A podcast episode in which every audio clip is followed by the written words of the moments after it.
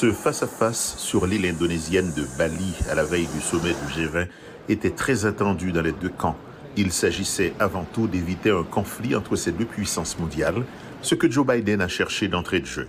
Vous et moi avons eu un certain nombre de conversations franches et utiles au fil des ans et depuis que je suis devenu président également. Vous avez eu la gentillesse de m'appeler et de me féliciter et je vous ai également félicité.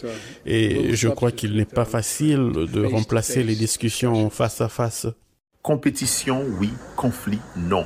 Pour le président américain, le choix est clair, en dépit des divergences entre Washington et Pékin. De son côté, Xi Jinping s'est dit prêt à un dialogue sincère sur les questions stratégiques, car les deux pays doivent trouver la bonne direction. La situation actuelle à laquelle sont confrontées les relations entre la Chine et les États-Unis est une source de préoccupation pour nous tous.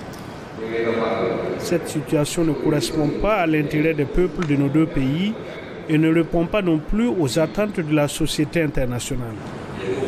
L'entretien de lundi en marge du G20 a des relents de guerre froide et la Maison-Blanche a évoqué la nécessité d'établir les lignes rouges des deux pays pour disposer de garde-fous et éviter le basculement vers un conflit. Autres objectifs. Le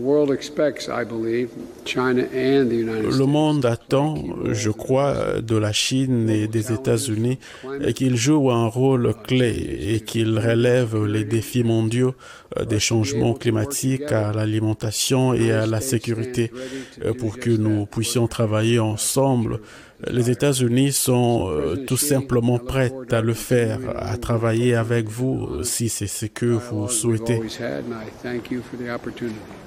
Ces trois dernières années, la rivalité entre les deux plus grandes économies mondiales s'est intensifiée à mesure que la Chine gagnait en puissance et en assurance, remettant en question le leadership américain et la donne géopolitique depuis la fin de la Seconde Guerre mondiale. La Chine refuse de condamner l'invasion russe et il y a des mésententes sur divers points, droits humains, commerce, sans oublier le statut de Taïwan. Biden veut aussi que Pékin joue de son influence pour modérer les ambitions nucléaires de la Corée du Nord. C'est la première rencontre entre Joe Biden et Xi Jinping depuis l'arrivée de Biden à la présidence américaine il y a bientôt deux ans.